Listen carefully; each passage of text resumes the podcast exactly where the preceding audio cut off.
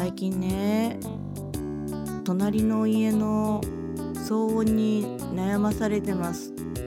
お子様の昼夜問わず泣き叫ぶ声。いやちょっとすごい異常な状態で大家さんもね何度も何度も注意してるらしいんですよね。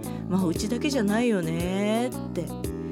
あとね隣のお家のテレビの音がねこの時期って窓開けるんですごく大きいんですよ。